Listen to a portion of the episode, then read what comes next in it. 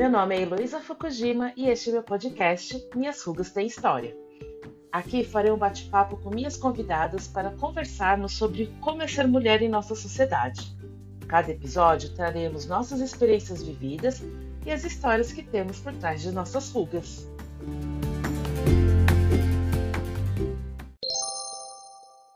Hoje no Minhas Rugas Tem História iremos conversar sobre mudanças de hábitos e comportamentos. Ou, como hoje em dia as pessoas estão falando, de mudança de mindset. E para esse bate-papo eu convidei a Anne e a Camila. Então, meninas, bem-vindas ao podcast. E eu queria que vocês se, começassem se apresentando, falando um pouquinho de vocês, para o pessoal conhecê-las. Tá bom. Bom, vou começar então, Cami. É, eu sou a Anne, eu sempre trabalhei com tecnologia, né? Trabalho com telecomunicações a vida toda. E eu sempre também fui é, apaixonada assim por, é, por desenvolvimento humano, né? Já fiz muitos cursos, é, sou Master Practitioner em PNL, sou coach e por último eu fiz uma especialização, né, uma pós-graduação em neurociência é, na Santa Casa aqui em São Paulo. E, e assim, né, vou, vou, falar bem brevemente, né, porque a gente se empolga falando da gente, mas ano passado eu comecei, né, em 2020, com a pandemia, trabalhando em casa, eu consegui é, colocar em prática, né, esse lado de trabalhar realmente com desenvolvimento humano, é, em paralelo, né, ao que eu já trabalho com telecomunicações. Então eu consegui, estou conseguindo, né, fazer essas duas coisas por enquanto. E, e é isso, assim, eu sou apaixonada, né, por essa área, tenho estudado bastante, tenho estudado muito sobre comportamento, sobre mudança de hábito, para entender, né, para buscar facilitar processos que a gente muitas vezes ouve, parece que é um bicho de sete cabeças, né, sete cabeças, então eu tenho muito o intuito de tornar o autoconhecimento e o desenvolvimento humano acessível. E aí eu, eu criei né, uma, uma empresa, uma consultoria que é a Trina Desenvolvimento. E lá eu, eu falo, né, coloco conteúdo sobre desenvolvimento humano acessível. E, e é isso. É, eu, eu, eu sigo a Trina Desenvolvimento, é muito legal, gente. Eu, eu, recomendo seguir. Depois eu até vou colocar no, no Instagram para o pessoal saber Obrigada, direitinho. Estou anotando aqui o nome. é, então, vou falar um pouquinho de mim. Eu sou Camila, mas acho que o pessoal agora me conhece como Camioura. E hoje eu sou especialista em vídeo, né? Mas eu trabalhei muitos anos com vídeos, fiz faculdade de rádio e TV, depois comecei a trabalhar em produtoras de vídeo em São Paulo e depois fui para televisão. Então eu trabalhei em todas, muito, todas as áreas de vídeo praticamente, né? Comecei com edição, é, fui para coordenação depois de editores, fiz produção, fiz roteiro, fui, de rede social lá na TV também. Então aparecia, participava das gravações também, né? A gente ficava no suíte com o pessoal lá do, na sala de controle, né? E, enfim, aprendi a fazer tudo.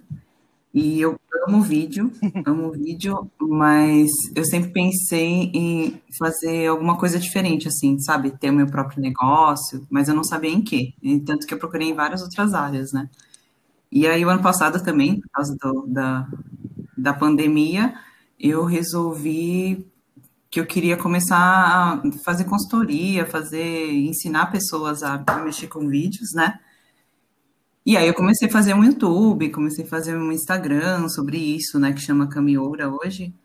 E daí para trazer uma linguagem bem mais simples e mostrar que é possível qualquer pessoa fazer vídeo, tendo celular, tem entendendo conceitos, sabe?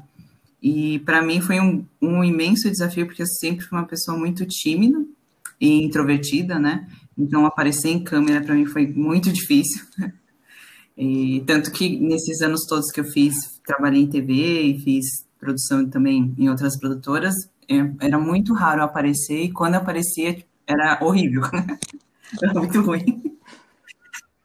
Então, eu acho que esse ano passado foi um grande ano para mim nesse sentido, né? Porque foi uma grande mudança realmente na, é, em hábitos e, e, de mindset, né? Foi o Foi, na verdade, foi uma jornada, mas teve um clique aí também, né? Durante essa jornada.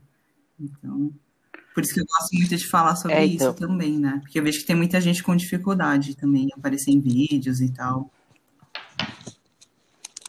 Como eu, né? a, a Cami é tipo minha coach de vídeo, ela fica me cutucando para eu fazer os vídeos. Ô, oh, Cami, mas sabe que eu, eu tô te seguindo no Instagram, né? Eu até comentei antes, né? E eu vendo seus vídeos, você falando isso agora, eu nunca ia imaginar, assim, né? Como é a nossa percepção de quem tá vendo Nunca ia imaginar que você comentou que tinha dificuldade, ou que era mais introvertida. Vendo assim de fora, né? Pelo que eu tenho visto no seu Instagram, eu nunca ia imaginar isso. Ah, que engraçado, né? Porque é. quando, quando eu comecei a fazer os vídeos também no YouTube, é. É, também, é, porque eu edito meus vídeos, né? Eu erro pra caramba quando eu faço. Aí o pessoal começou a falar, nossa, você fala muito bem, não sei o quê. Fiquei, nossa, será que eles não sabem que eu edito? Daí eu comecei a colocar uns erros no final, né? Uhum. Mas o, assim, o pessoal que me conheceu no tempo de TV, no tempo do Brasil, eles, eles hoje eles veem o quanto foi difícil fazer tudo isso, né?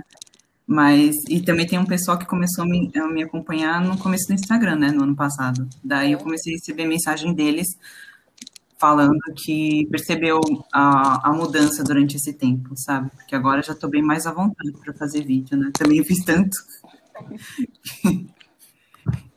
Mas é para mostrar também, é, né? Então. Que, que é possível sim fazer. Acho que eu sou prova viva disso. É, inclusive foi a Cami que sugeriu esse tema para a gente conversar por causa dessa experiência dela, né? De, de poder que é, que é possível, né? nada é impossível, apesar de todas as, as crenças que a gente tem, né? as travas que a gente tem, eu acho que vai ser um bate-papo bem legal. Mas antes da gente com, começar, né, contando nossas histórias e experiências, eu queria que a Anne falasse um pouquinho para a gente o que, que, é mudança de mindset? Porque o pessoal está falando tanto, né? Às vezes as pessoas não entendem, ou como você disse, é. acham que é um bicho de sete cabeças. O, o que, que, é então, isso, então, né? É, na verdade, mindset é, uma, é a mentalidade, né? Tra, na, a tradução é a mentalidade. E a, né, essa palavra acabou ficando em alta, né? Ficando na moda e tal. E, e, tem até um livro famoso que fala sobre mentalidade fixa e mentalidade de crescimento, né? Mas a mentalidade nada uhum. mais é do que é, o que a gente acredita, né? O que a gente pensa, as nossas vivências, é, o que a gente experiencia ao longo da vida, né? É, é, o que a gente realmente acredita e o que a gente pensa, de uma forma bem geral, assim, né? A nossa mentalidade. É, e, e, mudança de mindset, ela também está muito relacionada, né? É, a mudança de comportamento, mudança de hábito, que a gente também, por um lado, muitas pessoas acham que é muito simples e por um outro lado, muitas pessoas acham que é muito difícil, né? Por exemplo, tem várias crenças referente a isso. Uma delas é, já, já me alongando aqui um pouco, é aquela questão que falam que são 21 dias, por exemplo, para mudar um hábito, né? E, na verdade, uma baita, uhum. um baita do mito, né? Já foi desmistificado, né? A neurociência, ela estuda o que tem de mais atual em comportamento humano, em questões relacionadas ao cérebro. Então, essa teoria dos 21 dias, ela saiu de um estudo de 1950 um estudo totalmente distorcido, é, feito por um cirurgião plástico. Então, não tem nada a ver isso de 21 dias, sabe? É, a gente passou a vida inteira agindo de uma determinada forma, não tem como a gente colocar um. pensando, né? É, de determinada forma, não tem como a gente colocar uma data, um tempo para mudar isso. É, cada é de cada um, um, né? Dependendo da situação é mais fácil, dependendo da situação é mais difícil, né? Por várias questões. Mas, de forma muito geral, o mindset é a nossa mentalidade, é o que a gente acredita, é o que a gente pensa, o que a gente viveu, é a nossa, a nossa história, né, praticamente, a nossa, a nossa vida. Você é, falou essa coisa que não tem tempo, eu lembrei de uma coisa que foi uma mudança de hábito para mim muito grande, que demorou anos. Não foi, não foi nem, nem dias, nem Sim. meses, foram anos. Porque desde a pré-adolescência, né? É, como eu sempre fui gorda, na pré-adolescência eu decidi que eu não ia mais usar biquíni. E eu sempre fui de água, né? Eu sempre gostei muito de, de piscina, de mar, enfim. E eu, e eu, não era uma coisa que eu queria abrir mão só porque os outros me achavam gorda, né? Ou me achavam feia. Porque eu, eu, eu não tinha essa visão, né? Tanto que eu já fiz um podcast falando sobre isso. Eu não tinha essa visão de mim mesma, eu nunca me achei feia, gorda, mas eu sabia que os outros falavam isso de mim, então eu tinha vergonha de sair por causa disso. E aí, durante muitos anos, eu usei maiô, e mesmo amigas e outras pessoas falando assim: meu, põe um biquíni, por que, que você fica de maiô? E eu ouvi isso durante muito tempo. Põe um biquíni, não sei o que. Eu falei, não, não vou, porque eu não gosto, eu não gosto da minha barriga. Mas não é que eu não gostava, né? Eu, eu me incomodava que os outros uhum. ficassem olhando para mim. E tanto que aí eu fiz minhas tatuagens depois de uns 20 e poucos anos, e aí eu me incomodava que as pessoas viam minhas tatuagens. Olha como a, a nossa cabeça é louca, né? E aí eu falava, aí o pessoal falou assim: "Ah, mas você faz tatuagem para as pessoas não ver?" Eu falei: "Eu faço tatuagem para mim, eu não fico fazendo tatuagem para os outros, mas chama atenção porque são grandes, né? E elas ficavam olhando e eu uhum. ficava incomodada com isso também. Aí foi só dois anos atrás, dois, é, dois, três anos atrás que eu fui viajar com a minha minha amiga para São Luís, que ela me convidou para, é, já fui para lá várias vezes, que a família dela mora lá. E aí eu falei assim, quer saber? eu estava tão bem na minha vida, assim, no meu momento de vida, que eu já estava assumindo várias coisas, que eu falei assim, eu vou é comprar biquíni para ir para São Luís. E comprei um monte de biquíni e fui. Quando eu cheguei lá e ela me viu de biquíni, ela não acreditava, porque ela me conhece desde a adolescência, né? Ela falou assim, Elô, não acredito que você está usando biquíni. Eu falei, nem eu. Mas eu fui de biquíni e agora eu só uso biquíni, gente. Foi hum. uma coisa, assim, uma mudança é, tão libertadora para mim, de poder usar aquilo que eu quero, né? e, e me sentir bem, mas demorei 20 anos para fazer isso. isso. É, e foi assim, né, um, um, autoconhecimento, né? Tudo a gente cai no, no autoconhecimento, né, Lu? Acho que quando você teve até esse start, né, de até de amadurecimento, né? Assim, de pensar, nossa, eu vou deixar né, de fazer uma coisa que eu não me importo, né? Que eu não ligo por causa dos outros, né? É, é, é, um autoconhecimento, é. é um processo. E é perfeito o que você falou. Às vezes, para algumas pessoas é rápido, para outras pessoas é, é, um pouco mais devagar, né? E para outras é muito mais demorado também, né? Eu vou falar rapidinho uma experiência é. minha. Eu comecei a fazer atividade física, né? Ano passado. Comecei em, em agosto.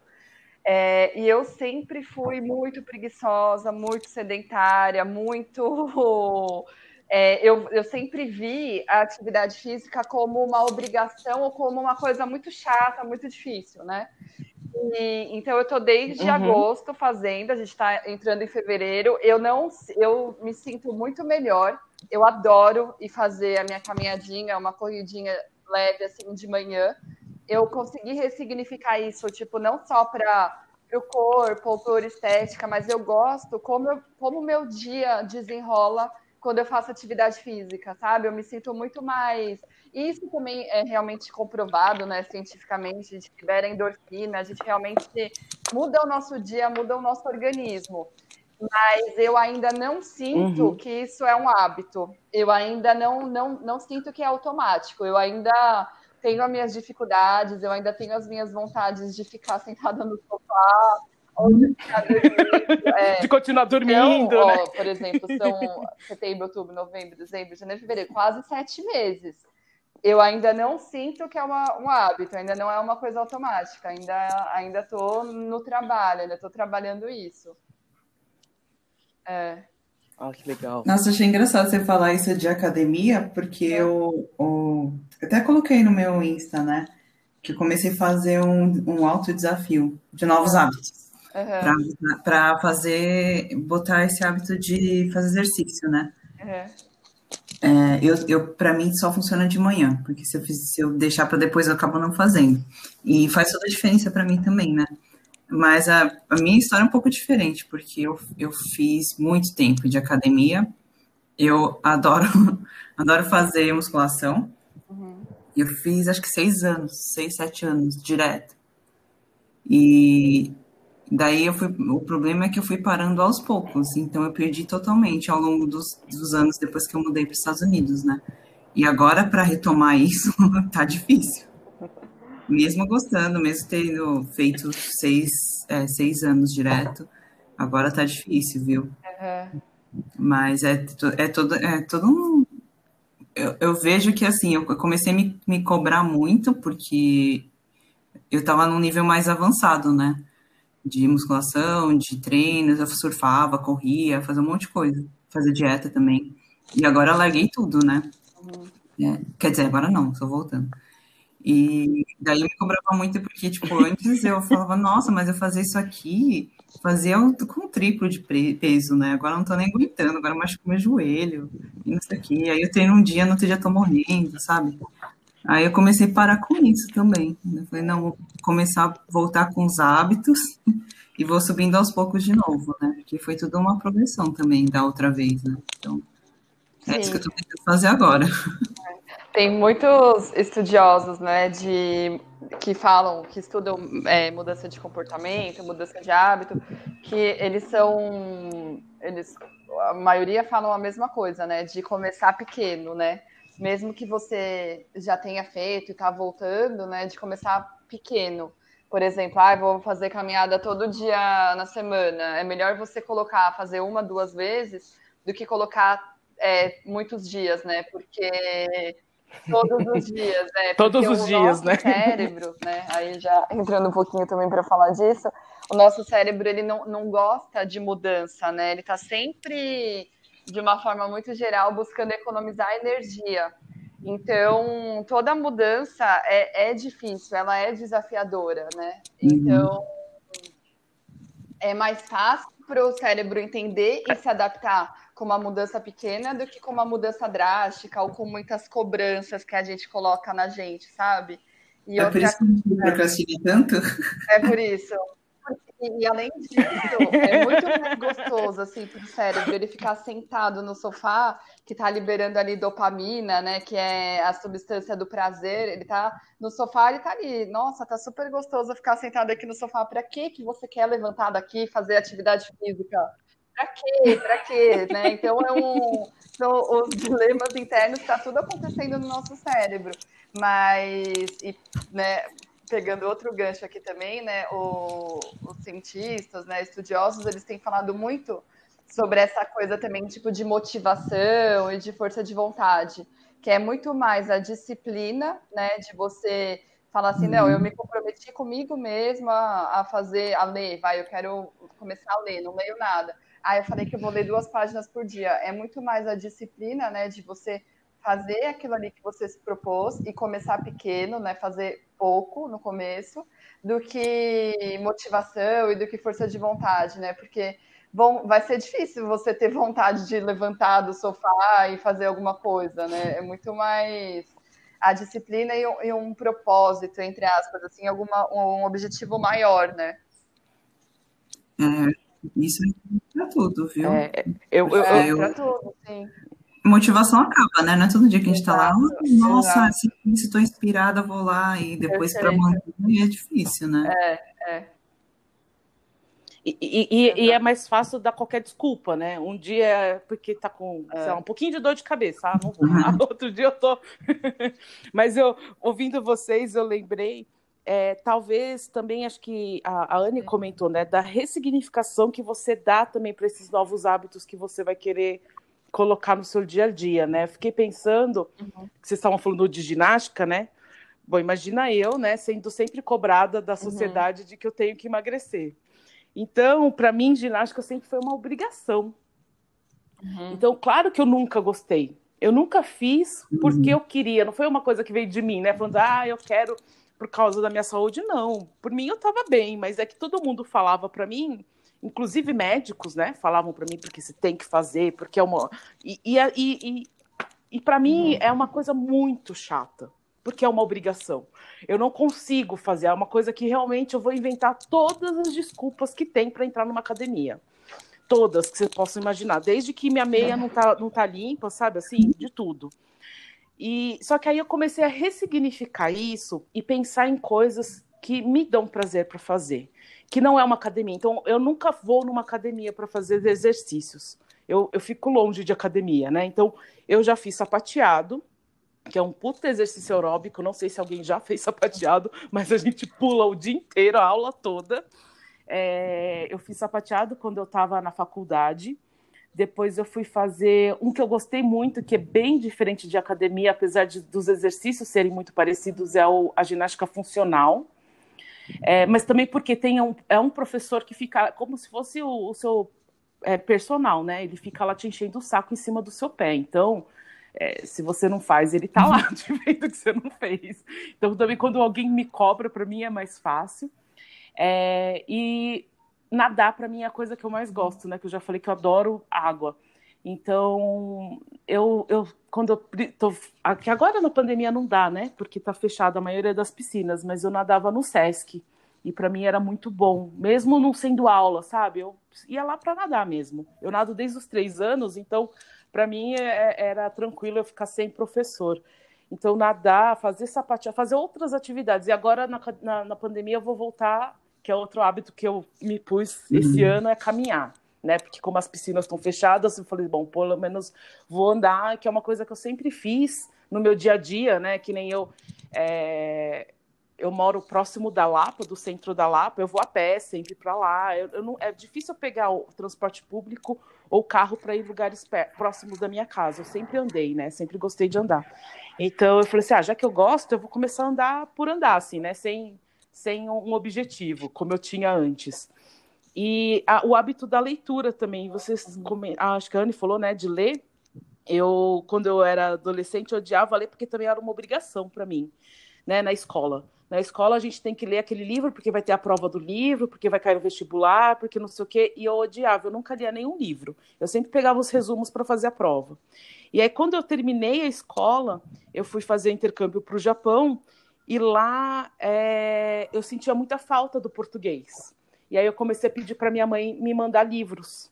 E aí eu comecei a ler, só que ela me mandava livros que eu gostava de ler, que para mim não era uma obrigação, era um prazer ler.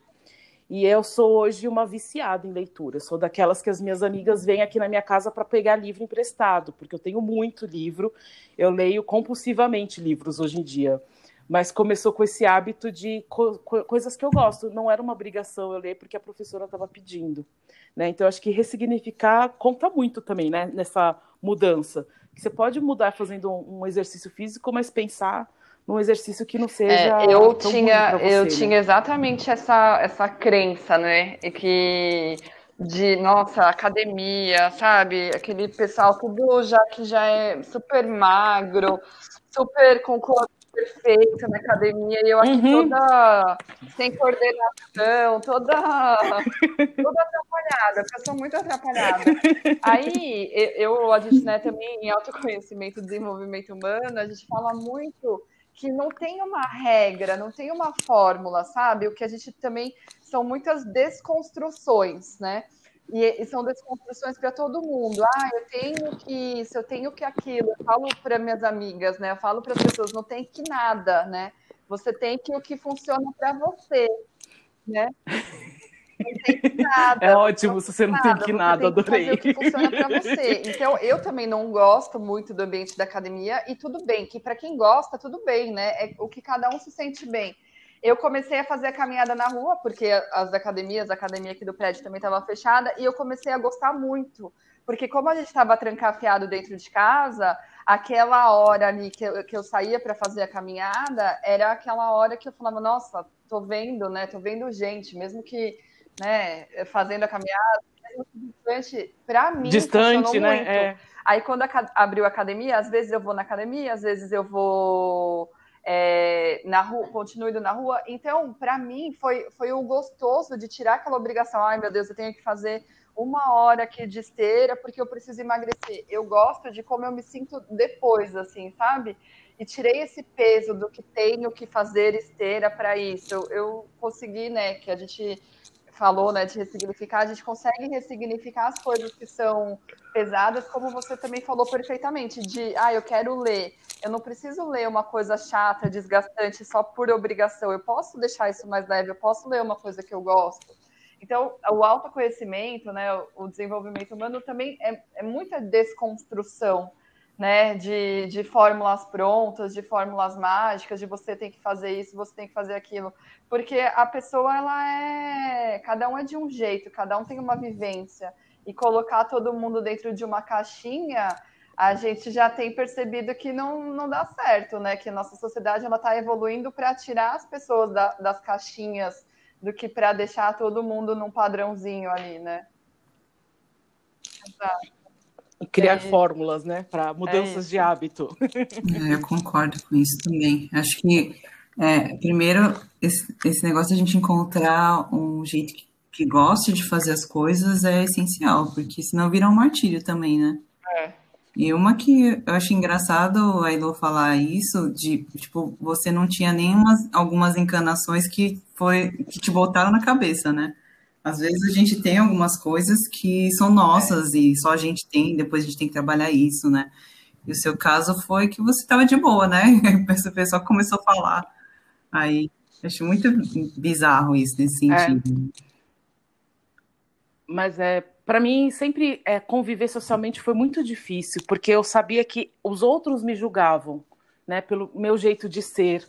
É, mas foi um processo de autoconhecimento, como a Anne falou, de muitos anos, assim, de conseguir perceber que aquela vergonha que eu tinha, tanto de falar. Por isso que eu tenho muito problema com vídeo, Cami, que eu falo para você, porque também está sendo uma desconstrução para mim essa coisa do vídeo, porque é eu me expor. E é uma coisa que eu sempre, a minha vida inteira, fiz o contrário, eu sempre quis me esconder.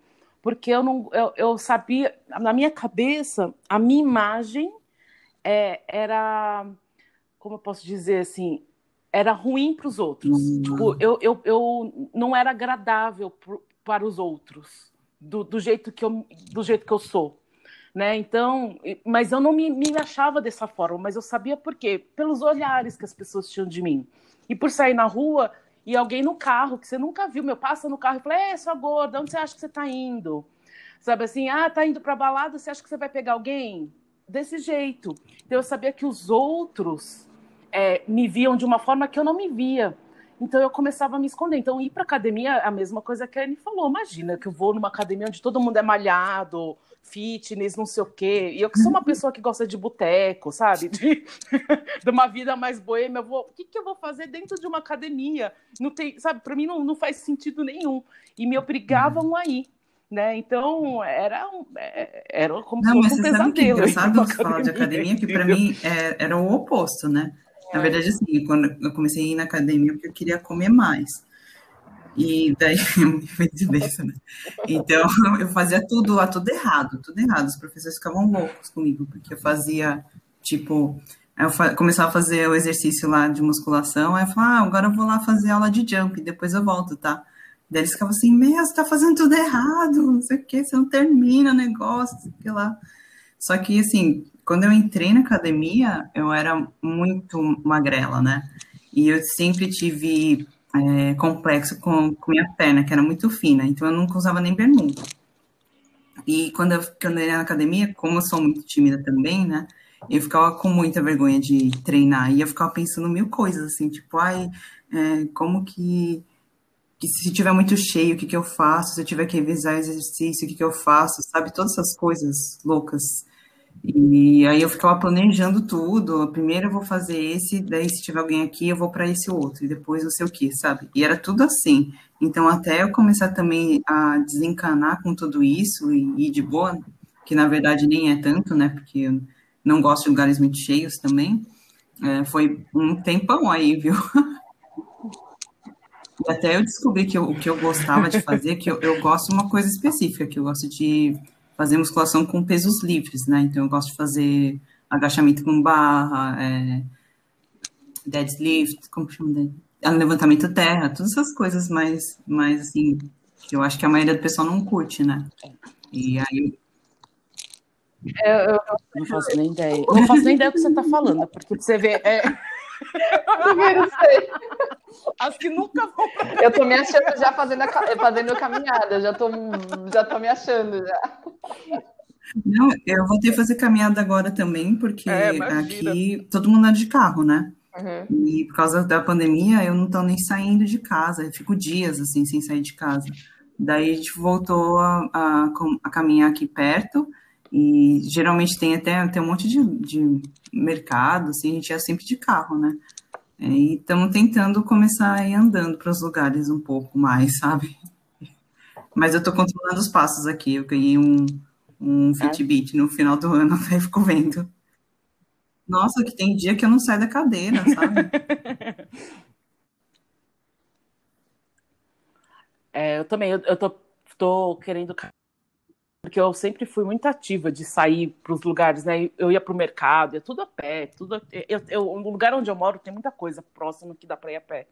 E aí com essa pandemia de ficar dentro de casa é um martírio, né? Então eu falei, eu tenho que voltar para para e para mim caminhada é uma coisa interessante que eu gosto. Porque eu penso muito. Eu também, Elô. É um momento juro, de autoconhecimento juro. na minha caminhada. Às vezes, olha, vou é? só fazer um parênteses ainda que você está falando. Eu estou falando, eu estou andando e estou falando sozinha. É isso! Nossa, as pessoas estão passando aqui do meu lado falando, gente, coitada dessa menina, né? Doidinha. Mas é, tinha, eu, eu trabalhava uma época na, uhum. no fim da Angélica, lá em cima, perto da Paulista, né? E eu pegava um Sim. ônibus que desce a Angélica uhum. toda, ele passa embaixo do minhocão e vem para minha casa. E tinha dia que eu estava com a cabeça tão cheia, tão cheia por causa do trabalho e outras coisas que aconteciam. O que, que, que eu fazia? Eu descia a pé a Angélica inteira uhum. até embaixo do minhocão para pegar o ônibus só embaixo do minhocão. Né? E quando chovia, então eu adorava, porque aí estava lotado o ônibus, às vezes eu vinha a pé quase até a casa, assim, na minha casa, é. porque eu só ia pegar o ônibus quando ele estava mais vazio, entendeu? E era um exercício legal, além de ser um exercício físico, né? Mas é, para mim é muito mais um exercício mental Sim. de colocar as ideias no lugar, sabe? Do que um exercício físico. Eu adoro caminhar por causa disso. Acho que essa coisas de você poder ver o horizonte, né? Não sei, eu moro em casa, eu não moro em apartamento. Eu não vejo horizonte aqui. Nenhuma janela da minha casa eu vejo horizonte. Né? Eu, eu tinha uma janela que a gente até via, mas construíram prédios na frente, então agora eu não vejo mais. Então, acho que quando eu saio assim, vejo o horizonte, vejo um, um, uma paisagem, é, assim, faz é diferença, é né? É, é. Nossa, eu tava lembrando quando eu morava no Brasil, andava pra caramba também. E tinha dia que eu fazia isso, em vez de eu descer, eu pegava muito metrô, né? Morava no Jabaquara. Daí eu descia na Conceição para ir andando para casa. Demorava um pouquinho mais, tipo uns 30 minutos de caminhada. Nossa, esse é um hábito que foi, aqui é muito diferente, né? Faz tempo, que, é, faz tempo que você está aí, cara? Aí usou muito carro, Faz né? cinco anos. Ah, é, faz bastante. É, e teve uma época que eu até pensei, é, quando eu mudei, eu falei, não vou comprar carro, né? Uhum. Aqui. Daí eu comecei a usar ônibus. Nossa, aqui o sistema de transporte é horrível. Eu demorava duas horas para andar nove milhas. Uhum. E, nossa, era, ia tinha que pegar dois ônibus, porque não, não ia direto, sabe? Nossa, era muito ruim. Daí eu entendi porque todo mundo tem carro aqui, né? Não, você, vai, você vai no Walmart. No Walmart tem um estacionamento gigante. Até você chegar lá, Aí você compra e levar tudo de volta para casa. Nossa, ficava tão inviável.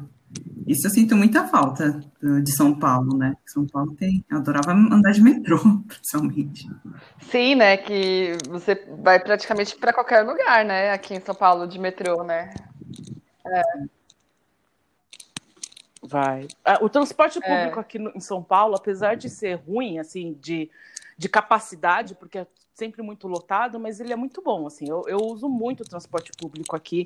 Eu uso trem, metrô, ônibus, uhum. eu uso tudo, porque aqui perto da minha casa passa os trens, Nossa, né? Eu tenho trem, metrô e ônibus aqui perto. Então, é, então eu, eu uso to, todo, to, todas as linhas que é, é, disponível, eu vou sempre de transporte público. Eu, eu dou prioridade para o transporte público uhum. do que pelo carro. Tanto que o meu carro tá para vender, né? aqui em São Paulo, eu falei assim, não, eu não vou querer mais carro, vou, vou só usar transporte público. E aí, quando eu preciso de alguma coisa que nem... É, é que compras, como eu moro sozinha, é, é pouca coisa, dá para eu carregar. Mas quando é muito longe ou carrego coisa pesada junto, uhum. aí eu pego um uhum. Uber, alguma coisa assim, um táxi. É até mais econômico, né? Que é mais tranquilo. É. Sim. Claro, com certeza. e Cami, por que, que você tinha pensado nesse assunto que você queria comentar da sua mudança, que foi importante para ah, você então, no ano passado? Porque eu vejo que para mim eu tinha muitas barreiras, né, para eu fazer as coisas. Então, tanto que hoje, é, inclusive eu fiz uma live ontem falando sobre isso, sobre vergonha em fazer vídeo, aparecer, é, porque para mim é um assunto importante. Eu vejo que as pessoas têm muito problema quanto a isso, né? E para mim, como eu sempre fui uma pessoa muito tímida e muito introvertida, era um grande desafio começar a fazer as coisas sozinha. E foi um grande desafio começar a acreditar que eu conseguia fazer também, sabe? Então eu tive um, um clique, sim, de quando eu percebi que eu conseguia fazer, fazer, que assim que eu tinha capacidade, tinha conhecimento para fazer, mas eu acho que foi um processo bem longo para mim. Então, é, eu gosto muito de falar isso para mostrar, porque eu vejo muita, muita gente, muita gente que podia estar tá fazendo tanta coisa, tem tanto conhecimento e, e não acredita nisso, sabe? Que eu, eu, eu gosto de falar sobre isso sempre que eu posso. Por isso que eu te sugeri esse tema, né? Então, na verdade, quando mesmo trabalhando um tempo em TV, eu achava que eu não tinha conhecimento suficiente, porque eu conheço muitos editores, finalizadores que são muito melhores, né? Só que depois eu comecei a perceber todo o outro, o resto que eu fazia na TV, né? E aí, o ano passado, é, me chamaram para participar de um projeto, né, só para ver, assim, como que funcionava, tudo, né? Era um, um projeto de vídeos aí, de um, um cara era famoso, tudo.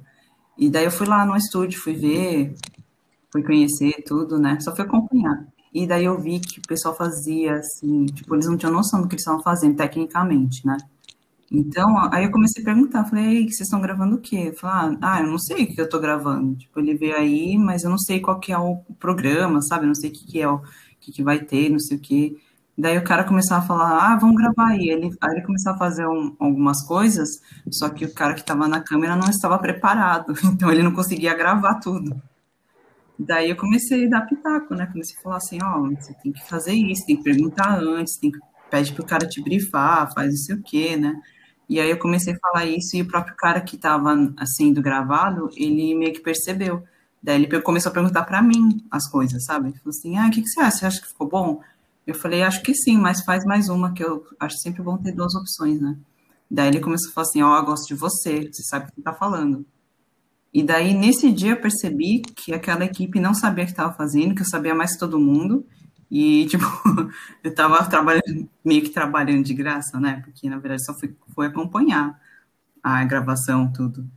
E daí eu percebi que eu tinha muito mais conhecimento que todo mundo lá. Daí eu comecei a entender que eu poderia realmente fazer coisas é, ter o meu próprio negócio, começar a falar de vídeos também. E eu queria falar para pessoas que estavam começando, né? Tanto que meu foco hoje é, são empreendedores e pessoas que precisam estar nas redes sociais e que não sabem como começar a gravar, fazer é, todas as coisas, né? E a parte da vergonha, porque era um, um grande impedimento meu, né? Daí que eu comecei a ir atrás das minhas coisas e também que eu comecei a me a me propor, né, a aparecer no vídeo. Então, para mim foi toda uma escadinha de coisas, né? Até falo isso, que eu comecei fazendo stories, depois fui fazer uns videozinhos mais curtos, de um minuto, depois caí sem querer numa live. foi aí que eu perdi a live. Ai, foi ridículo. Eu, eu falei essa história para você. Eu estava assistindo uma live de uma menina não. E daí eu não sabia que quando você clicava para participar, era para você ser colocado na live. Eu achei que era para eu poder mandar mensagem. Aí eu... É. Não acredito. Aí eu coloquei lá, pra, cliquei, só que eu tava fazendo outra coisa, eu tava arrumando um closet ali no, dentro do no meu banheiro, né? Tava arrumando as toalhas, tudo. Daí a menina falou assim: Ah, vamos colocar alguém aqui para participar. É, dela assim, ah, E você dentro do banheiro. Ai, será que sou eu ou tem outro aqui, né? Só que como eu já tinha apertado o botão, quando ela clicou, eu entrei direto. Nossa! E aí eu tava dentro do armário. Daí eu assim, oi, tudo bom? Daí eu falei, ai, peraí. Aí eu fui pra sala. E tipo, ela tinha muito, ela tinha 30 mil seguidores. Nossa. Daí, e era tipo uma mentoria ao vivo, tipo, um, você perguntava as coisas ao vivo. E daí eu fui tão afobada, assim, né, para chegar na sala, que eu nem percebi que tinha tanta gente assistindo, tudo. Aí eu comecei a tirar todas as dúvidas que eu tinha. Fiz um monte de pergunta lá. E foi super legal, e eu não vi ninguém, né? Só depois que comecei a ler comentários, tudo. Daí o pessoal falava assim, ai, coitada, ela tava no banheiro, tava tomando banho.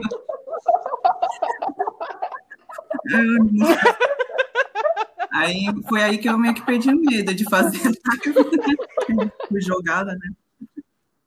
Nossa, que história maravilhosa essa. Nossa, eu sempre faço essas coisas, a pessoa que liga sem querer para as pessoas e não sei o que, eu sempre faço isso. Mas eu não sabia. Na verdade, eu dei sorte, porque toda vez que eu entrava na live de alguém, eu fazia isso, né? Ah, toda vez você fazia isso. Até o dia que ela me colocou, eu nunca mais. Aí você entendeu que não era para fazer pergunta, né? Aquele botão. É, então. Mas eu acho que foi um grande incentivo, né, para eu começar a fazer também. É claro que quando eu fui fazer a minha, eu fiquei muito, muito nervosa. Daí eu sempre falo isso também, né? É, tenha uma estratégia quando você quer começar a aparecer em vídeo, se você tem esse problema de vergonha. Não vai tentar improvisar tudo, entrar numa live de uma hora e falar sozinha lá, improvisar uma hora, porque melhor não. Então, eu, eu fiz uma live com uma, uma amiga minha, que era da área de marketing, então eu queria falar sobre o assunto dela. Conversei com ela antes, ela sabia que eu não, que eu não tinha feito nunca, então a gente foi meio que conversando o que ia fazer tudo. Uhum. E aí foi. Então é sempre assim, sempre tem uma estratégia atrás, né, para começar a aparecer no vídeo tudo. E aí no final fiz webinar, hoje eu faço as lives toda semana no meu canal, no YouTube, né? Dou uma mini aulinha lá de 30, 40 minutos. Então, por isso que hoje eu consigo.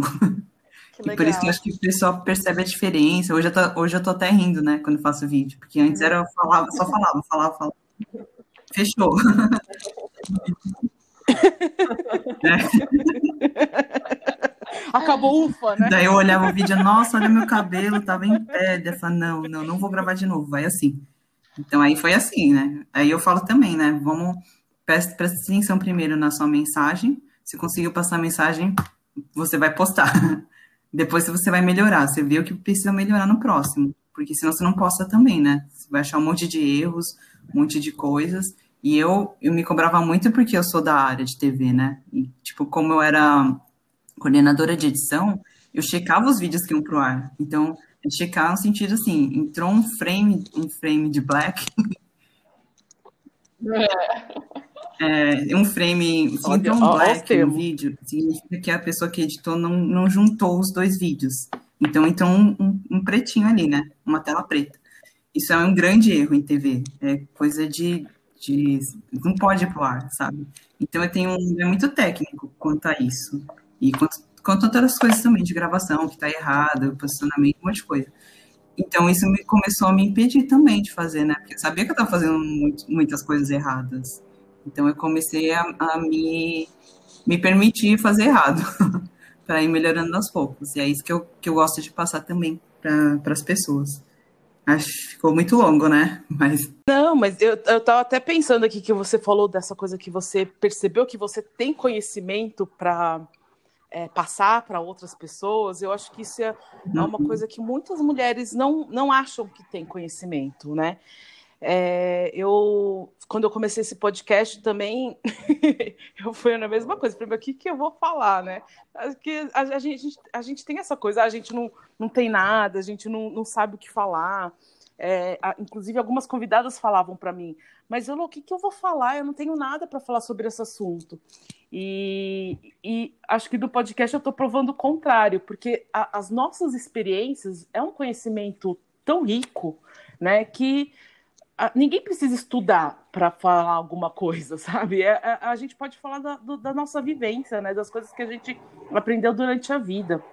E eu acho que muitas mulheres têm que se empoderar disso, que elas têm conhecimento sim, e que elas podem é, passar isso adiante se elas quiserem, né? Que elas podem ter algum conteúdo que para alguém vai servir, né? Às vezes não vai servir para o mundo todo, mas para alguém aquele conteúdo é, que é você tem para passar. Eu, sabe é que eu faço um, um, quadro que é assim, tipo, não tem muita gente que assiste, porque ele, ele foge um pouco do meu tema, né?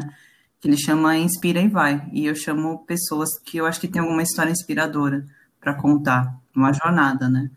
E daí, assim, não consegui fazer tantos, mas sei lá, de umas, vamos supor, cinco meninas que eu chamei, três delas ficaram surpreendidas quando eu falei que eu achava que tinha uma história inspiradora, sabe?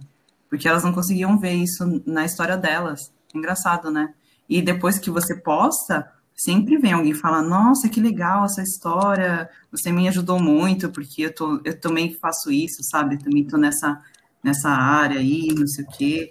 Então, daí elas começam a, a perceber isso. Eu achei muito engraçado isso. A gente perceber no outro, mas a gente não vê na gente mesmo, é, assim. Mas é... é. Eu até ia, ia perguntar, né, se você acha que tem alguma, assim, né, porque você falou a sua história, né, falou que você já trabalhou com isso, que você sabe o que você está falando, né, você sabe o que você está fazendo. Se, acha, se você achava que tinha alguma coisa, assim, de não no, no, sentido assim, mas tipo de, de ser mulher, né? De que a gente tem muito essa coisa meio que enraizada de achar que nunca tá bom, de que nunca tá suficiente, e que os homens praticamente não, não têm isso, né? Eu vejo tanto cara fazendo tanto vídeo, falando tanta groselha na internet, gente, é bizarro, né? E, e eu tive muito isso. Eu não tenho vergonha de fazer vídeo mas eu tinha é, vergonha barra medo do que eu estava falando, sabe? Não tenho vergonha de colocar a cara para fazer vídeo, mas eu tinha é. muita. Falei assim, ah, será que eu estou falando alguma besteira? Até que foi uma desconstrução comigo, assim, eu falei, meu, eu já estudei tanto, eu já li tanto, eu não estou falando besteira. Posso falar, ai, posso me embananar no que eu estou falando? Posso, assim como qualquer pessoa pode mas eu acho que foi um, um, trabalho muito mais assim de desconstrução comigo, de também nunca ter sido incentivada, né? Não, não sei se vocês estão entendendo, mas eu acho que a uhum. gente e eu acho que você, né, falando que colocou algumas amigas, né, algumas mulheres para falar, eu acho que é muito importante a gente realmente se empoderar, empoderar, né? E e ter um grupo de, de mulheres que se apoiem, sabe? Eu gosto muito disso do, do trabalho com mulheres, né? Porque homem não tem tanto isso. Não sei se eu estou viajando aqui nesse no que eu estou indo falando, mas o que, que vocês acham? Eu acho que é isso é. mesmo. Eu acho que a, gente nunca foi incentivada a, a, a, é, é, a falar o que a gente pensa. Eu acho que é bem nesse sentido. Então, é, você uhum. pode ver, várias, uhum. várias convidadas minhas falaram isso na hora que eu convido, né? Mas, Elô, por que uhum. eu? Eu não tenho o que falar. Eu falei, como não? Sabe assim? Eu falei assim, gente, você é dessa área, você tem é. essa história, né? Eu conheço essa sua história, como que você não tem que falar? E essa coisa de falar bobeira, né, de bobagem, parece. Às vezes eu também ficava falando, ah, será que eu vou falar alguma besteira que pode machucar alguém, pode, sei lá, é, alguém falar que falei besteira, qualquer uhum, coisa, mas aí uhum. eu aprendi que também a gente pode pedir desculpas depois. Né? Que também eu posso deixar meu orgulho de lado e uhum. falar assim, ah, gente, aquele dia eu falei tal coisa, desculpa, né? É. Eu vem alguém conversar comigo e eu percebi, a gente pode errar também, né?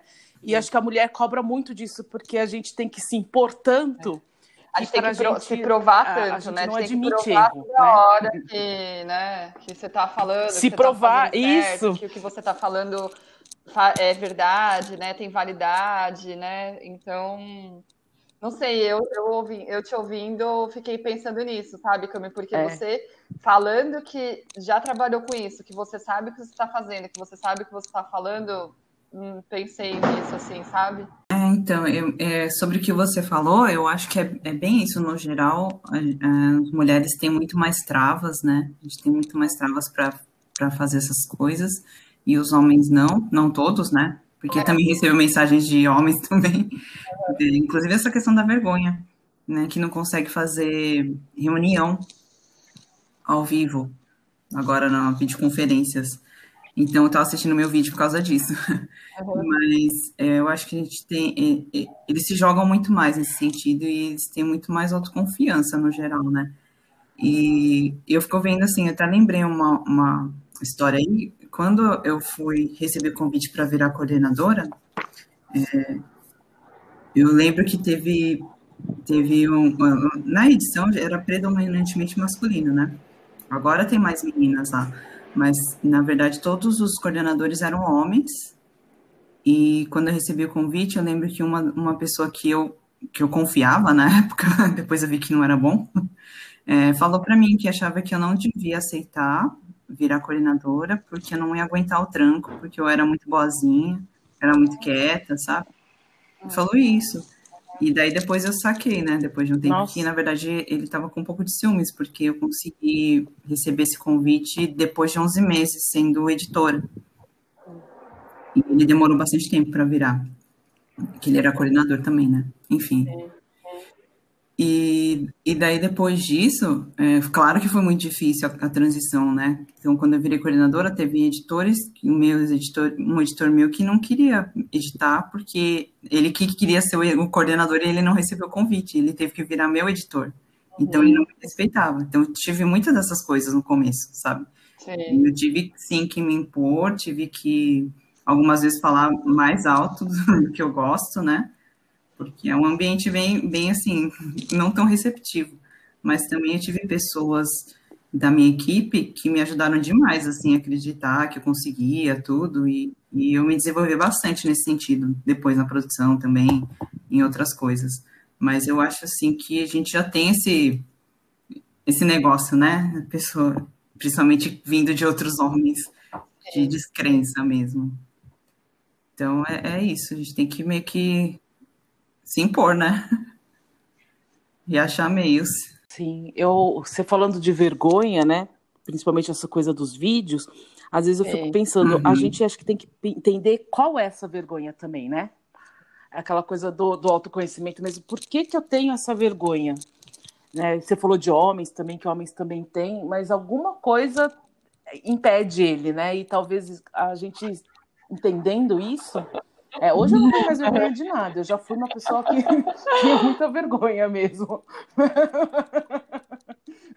Na, na, minha adolescência, não fazia. E, e, teve situações na minha vida que me ajudaram também a perder essa vergonha, né? Tipo, morar no, no Japão, para mim, foi um, um desafio, né? Porque, imagina, não sabia nem falar a língua, não sabia nada, e eu tinha que me virar, né? De alguma forma, eu tinha que fazer alguma coisa. Então, aí já foi um, um start, assim, para eu começar a, a perder essa vergonha, né? De, de, de, entender que eu sou capaz. Acho que esse é o, o mais importante, né? De que eu, eu consigo fazer, eu consigo me virar, eu consigo me entender Sim. melhor, né? E, e eu acho também que, melhor. né, dessa, de fazer as coisas que a gente quer, que a gente sabe, que a gente tem vontade, né, independente do que seja, a gente tem que começar, né? A gente tem que dar o passo, né? Embora tem, é, a gente às vezes, nossa, não tá bom, mas tudo bem, eu vou fazer, eu vou indo, eu vou me adaptando, porque a gente só vai se desenvolver fazendo, né? Pode ser meio clichê, mas a gente, a Cami mesmo comentou, né, que os vídeos dela agora, até as pessoas, né, conseguem é, identificar isso, né? Estão melhores. Por quê? Porque é prática, é treino, assim como tudo na nossa vida, né? Quando a gente começa a dirigir também, a gente dirige super mal. E aí, assim, vai treinando, vai praticando. Só que a gente vai colocando barreiras, né? A gente vai se, entre aspas, auto-sabotando, a gente vai indo muito pelo que os outros pensam, né? E, e os outros, às vezes, não estão fazendo nada, né? A pessoa está ali uhum. te criticando, mas também não está fazendo nada. Então, acho que vale aquele baita clichê também, né? Que o, o feito é melhor do que perfeito. E eu, para mim, fez muito sentido, tanto quando eu comecei a né, colocar Isso. a cara na internet. Às vezes eu falo, ai, gente, o que, que eu tô falando aqui? Mas e aí, é, às vezes eu, eu tô me julgando, eu tô me criticando, mas para as outras pessoas está fazendo muito sentido. Né? Então, uma técnica que eu uso quando eu faço os stories, para mim, né? Eu até estava pensando nisso esses dias, quando eu falo, faço stories no meu Instagram, eu não vejo quem viu meus stories sabe? Eu vejo ali, ah, é tipo, sei lá, 100 pessoas viram, eu não vou ver quem viu, porque às vezes eu fico assim, nossa, fulano viu que eu tô falando isso, E aí eu fico com vergonha. A minha técnica, enquanto, né? Eu tô amadurecendo, mas a minha técnica é não ver quem viu. Tipo, nossa, a Elo tá vendo meu stories, que vergonha. Nossa, a Cami tá vendo meu stories, que vergonha. Então eu, eu uso essa técnica, mas eu faço, eu vou e vou fazendo, sabe? Eu acho que a gente tem que tem que dar o primeiro passo, tem que começar, e são coisas que a gente tem propriedade para falar, né? A gente aqui a Cami é uma baita de uma profissional, ela tem muita propriedade para falar o que ela está falando, né? A Elo com esse trabalho, né, de, de mostrar essas conversas para as pessoas, também tem propriedade no que ela está falando. É a gente realmente se apropriar de tudo isso, né? Da gente colocar valor nas coisas que a gente está fazendo. Que não é fácil, né? Que eu estou falando isso nossa, ai, que bonito, né? É. Mas que, que não é fácil, é. Né? Que é um trabalho de desconstrução nosso também. É, não é fácil. Uma, uma, uma convidada minha falou, ah, eu queria também fazer um negócio desse, né? Alguma coisa que eu tava pensando. Eu falei, é. faz. Ela, mas eu não sei, essa, essa mesma coisa que a gente tá falando, né? E aí eu falei, aí eu falei isso para ela, que uhum. você falou, faz mesmo uhum. que você não ache que tá bom. Faça, só, só começa, porque foi assim que eu fiz com o podcast também. E foi um aprendizado também, não foi uma coisa simples, não foi uma coisa que uhum. já estava em mim. Isso, pelo contrário, eu sou uma pessoa muito perfeccionista. Uhum. eu fico vendo erros em tudo. Às vezes eu demoro um tempão para fazer alguma coisa é. no design porque eu quero ficar tudo perfeito. E tem gente que nem percebe, né? Não faz nem ideia se tá bom, se não tá, tá, tá ótimo para eles.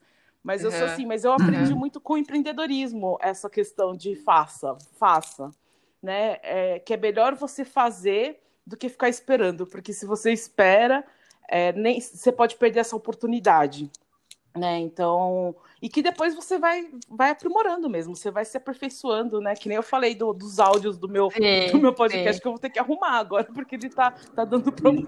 É. e tem muita gente para jogar pedra. E né? é o mais assim, difícil, né? É... O começo. Ai, mas você vai fazer com esse celular, tipo, a luz não tá boa. E as pessoas vão reforçando coisas que você já, já não tá ali naquela baita autoconfiança, né? Aí vem alguém te fala, nossa, mas você vai usar esse fundo, nossa, mas não sei o quê. No começo, é muito importante de ter pessoas que apoiem, né? E que se for para dar dicas, né, que dê dicas construtivas, né? Não que vai. Porque só vai reforçando, né? Uma coisa que você já tá ali meio que insegura, né? É, eu consegui me, me Inseguro, bastante né? disso, assim, né? Mas também não foi de um dia para o outro. Mas eu, eu busco ver quem está falando as coisas para mim, sabe? Se é uma pessoa que, tá, que não, não tá fazendo nada para agregar nada para ninguém e está dando palpite no que eu estou fazendo, eu falo, nossa, acho que não, não preciso é, levar para mim isso que a pessoa está falando, sabe? Agora, se vem de outra pessoa que está me falando, ah, Anne, você podia sei lá, tô dando um, um exemplo aqui, ah, ver uma luz melhor, tá, tá muito escuro, beleza, né? Essas são as coisas que, que valem, né? Que, va que vai fazer diferença pra gente. Agora, de gente que, que é da pedrada, acho que a gente pode buscar se blindar muito disso, sabe? É, é. É, é, aquela coisa é. que bate e, e é volta é já também, na hora, né? De novo, Nem, que às vezes a gente tá ali, é verdade, né? Nossa, tá muito ruim isso daqui, putz, não vou fazer. Mas é, é um trabalho, né, de, de formiguinha mesmo. É, na verdade, quando eu, nem, eu não fico dando pitaco nas coisas dos outros, não. Só se alguém me pergunta. Mas o que eu, eu, vejo muito erro. vejo muito erro de vídeo, mas eu, eu costumo usar isso para montar conteúdo para mim é isso de, de você estar tá pegando e fazendo coisa boa, né? Isso que eu quero dizer, né? Uhum. De de estar tá incentivando e apoiando as pessoas, que, que é um trabalho maravilhoso, né? Não, mas eu lembrei, assim, antes de eu ter esse projeto, eu, most... eu tinha um perfil que eu mostrava coisas de Orlando, né? Aí eu também parei esse perfil, mesmo porque eu não moro mais em Orlando. E eu lembro que quando eu comecei também, eu tinha muita dificuldade de fazer stories, né? E eu fiz uma vez, eu resolvi ir para a rua e mostrar a loja, né? O pessoal gosta de ver loja aqui. É. Aí eu comecei a receber mensagem de amiga minha falando: fala mais alto, não dá para escutar, compra um microfone, não sei o quê, né? É. E assim, tipo, eu já não gostava de fazer story. E na rua é. ainda pior ainda, né? Porque é, tem pessoas, né? Eu ficar lá, e aí, gente, tô aqui nessa loja. Eu não sou essa pessoa. E aí, e aí eu fui, comecei, foi um outro processo também, né? Uma que eu precisava fazer stories, que eu sabia, né, para esse meu novo projeto, e outra para começar a desencanar de algumas coisas. Então, eu não gosto de fazer stories na rua, não, não gosto de ficar gritando na rua, porque eu sei que precisa ter um volume muito maior, né? É, você tem que impostar mais a voz para pegar bem no vídeo. E eu não vou ficar fazendo isso. Minhas horas vagas, se eu estiver indo numa loja, eu não vou me preocupar a ficar mostrando coisa para os outros, sabe? Daí eu é. decidi que eu não vou fazer. Então eu sempre faço num ambiente controlado, sempre que eu posso. De vez em quando eu saio, mas sempre em lugares vazios, né? E, e a primeira vez que eu fiz o story, na verdade, com o meu projeto novo, é, eu criei um outro, um outro Instagram, né? E, tipo, pessoas que eu pensava, que eu até falo isso na minha, no, nos meus webinars, né, nos meus lives. Se você, quando você pensa, você vai fazer, tentar fazer um vídeo, você pensa naquela pessoa específica te criticando, assim, te julgando, bloqueia essa pessoa. Boa. Até você conseguir fazer, né? Você não vai deixar uma pessoa te impedir de fazer o seu vídeo, sabe? Eu, é isso que eu penso. Tem gente que não, que fala assim, ah, você tá com vergonha porque você tem medo do julgamento das pessoas, o que é verdade, mas não é só ir lá e fazer, né? Então, faça tudo que você pode para que você precisa para você conseguir.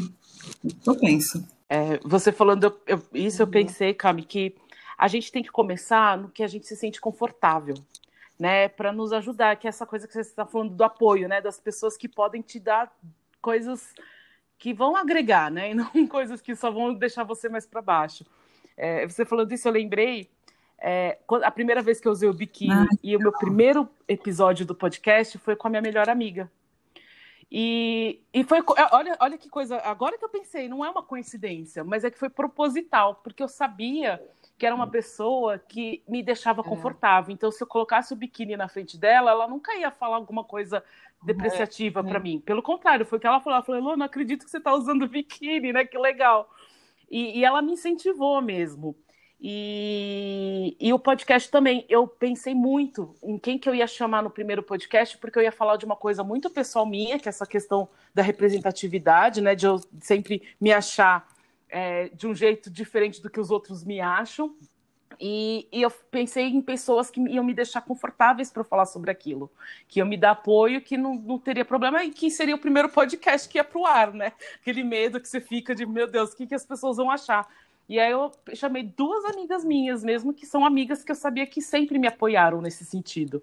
Então eu acho que buscar essa rede de quem te apoia no início é muito importante, né? Você tem que ter mesmo um conforto para começar. Não vai começar, né, é, então, com pessoas que você sabe que não, não vão te agregar tudo, nada. Né? tudo. É, sim, sim. E, e engraçado que quanto mais a gente vai fazendo. Pra tudo, é. Pra tudo. Eu, eu, sempre falo isso. Mais pessoas parecidas, que pensam parecidas, a gente encontra, né? Que nem ontem é. teve o post do, do Ikigai, pessoa, e também de pessoas com propósito. E aí eu fui lá, né? Colocando as pessoas que eu achei que tem propósito. Eu achei tanta gente, eu achei incrível isso. E a gente vê que as pessoas vão se conectando, né? Que pensam parecido vão, vão se conectando. Eu achei super legal. É, esse post que você falou foi até engraçado, porque é, tem uma menina que trabalha comigo, que é ativista comigo no. É, na Anistia Internacional, que é a Gisela, e a primeira vez que eu vi essa menina falar, eu falo menina porque ela é bem mais nova que eu, tá, gente?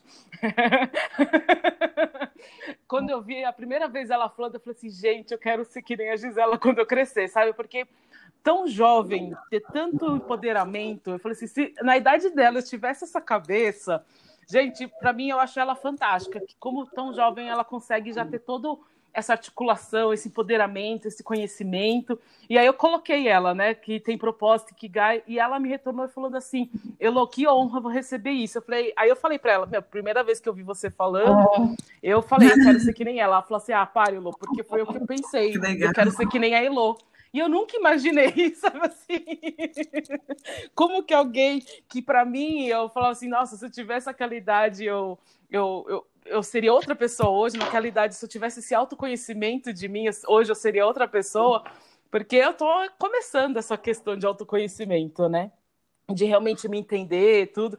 E eu falei assim, e, e ela achando a mesma coisa de mim. Nossa, é, então foi muito engraçado, falar, assim, a gente não, conversando falar, depois. Não, é porque eu, eu, quando eu fiz esse post também, que eu marquei as pessoas, teve umas meninas que vieram falar comigo também sobre isso, que ficaram super felizes de serem lembradas também. E, inclusive, teve uma menina que ela foi minha editora, né? Lá na TV. E ela falou isso, que ela ficou muito feliz, que eu ajudei muito ela no, quando ela entrou lá, tudo que inspirava ela. E uma vez ela até colocou no, no Instagram dela, não, ela falou alguma coisa para mim. Ah, ela, ela, mandou uma mensagem para mim. Ela falou que nunca tinha conversado, falado nada, mas que eu ajudei muito ela, que eu mudei a vida dela, eu emprestei um livro que acho que ela, não sei se ela me devolveu, que era da Era daquela. Ai, como que chama? Sheryl Sandberg, que ela é do Facebook. Era uma super executiva lá no Facebook. E ela fala as dificuldades dela quando ela, ela entrou no, no Facebook, tudo que eles não tinham uma área para mulheres, né? Não tinha nem banheiro feminino. Então ela conta um monte de coisas assim sobre sobre ser mulher numa posição mais é, com mais destaque, né? E daí, uhum. assim, tipo, eu nem imaginava que tinha mudado tanto a vida dela, assim, mas a gente sempre está é, impactando pessoas, né, sem perceber. E acho que essa parte de rede social é, é, é demais é, em relação a isso. Por isso também que uhum. eu pedi o pessoal fazer, né? Porque eu acho que tem muita gente aí com, com muito conteúdo e muita história para contar. É, eu ia falar que eu acho também que, pensando agora, né, a gente não tem uma não, não, não, não veio tendo né, uma evolução de sociedade que a gente está acostumado a incentivar os outros, né? Eu não sei, pensei agora, assim, a gente não tem muito, né? É, a gente às vezes até fala alguma coisa para os outros e sempre é com, a, com, as nossas referências, né? Que a gente opina, que a gente palpita, mas eu não vejo que a gente tem tanto é, esse engajamento. Acho que, não sei se eu estou falando besteira, mas eu não, não acredito que a gente tenha sido evoluindo, assim, sabe, para incentivar os outros, para apoiar. Acho que a gente passou uma sociedade mais de concorrência, de competição, que são, de novo, né, são desconstruções, né, que a gente pode apoiar outras pessoas a crescerem, né? Sempre, para quem faz um bom trabalho, para quem fala coisa boa, sempre vai ter espaço, né? Eu, eu acredito muito nisso, assim. Sim, eu, eu acho que é, é, é, é uma é, sociedade competitiva mesmo, principalmente de gênero, vamos dizer assim, né? É, e, e acho que teve até acho que um podcast que as meninas falaram isso do trabalho, que no, no, trabalho, como a gente tem que muito se impor, né, e mostrar que é melhor por causa, né, por ser mulher, que às vezes isso acaba criando entre as mulheres uma rivalidade também, né, de que eu sou melhor do que aquela mulher porque eu preciso me me mostrar melhor para o meu chefe ou para alguém que está acima, que geralmente é um homem, perceber a, a minha importância, né? Então, é. acho que falta mesmo um, um, uma sororidade, né, que hoje dizem. É, e acho que a gente tem que mesmo se unir, né, e, e, uma ajudar a outra. Eu acho que se a gente começar a pensar mesmo no, no, no próximo, né, como a gente pode ajudar, o trabalho voluntário que eu estou fazendo está me mostrando muito isso. A, a gente consegue fazer coisas melhores, tanto para nós mesmos, né, quanto para os outros. Foi ótimo. Oh, eu adorei conversar com vocês. Foi muito bom perceber, perceber que todo mundo tem problemas para mudar de comportamento, né? Não sou só eu que estou nessa caminhada. E gostaria de agradecer imensamente que vocês aceitaram esse convite para dividir um pouquinho da história de vocês e se vocês quiserem participar de novo, ah, tiverem ah, outras histórias que quiser compartilhar com a gente, vocês estão super convidados. Foi uma conversa super boa, já passou um baita tempo, né? E aí, se deixar, a gente vai aqui o dia inteiro conversando, é. né? A gente vai o dia inteiro. É obrigada, Elo, assim. pelo convite. Se deixar, a gente fica Obrigada, obrigada, Cami. Prazer. Ah, é, também. Adorei, adorei te conhecer, vou te seguir lá. Também segue, vamos, vamos trocar figurinha e vou te acompanhar também para melhorar meus vídeos e tudo. Ah, Elo, obrigada também pelo convite. Ah, eu só queria falar uma coisa. Um, ela devolveu meu livro assim, tá? Caso ela for é. assistir. eu lembrei que, que, que eu trouxe pra cá. Vai que ela ouve. Né?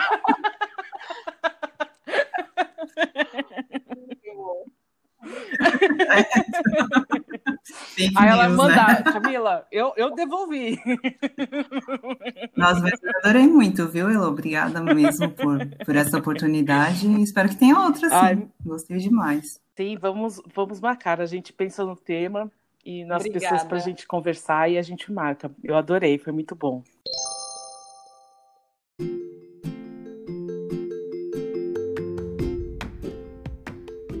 E aí, gostaram do nosso bate-papo? Se identificaram com as nossas rugas ou esse episódio não tem nada a ver com as suas experiências? Vai lá no Instagram do Minhas Rugas Tem História e me conte. Estou muito curiosa para ouvir essas histórias.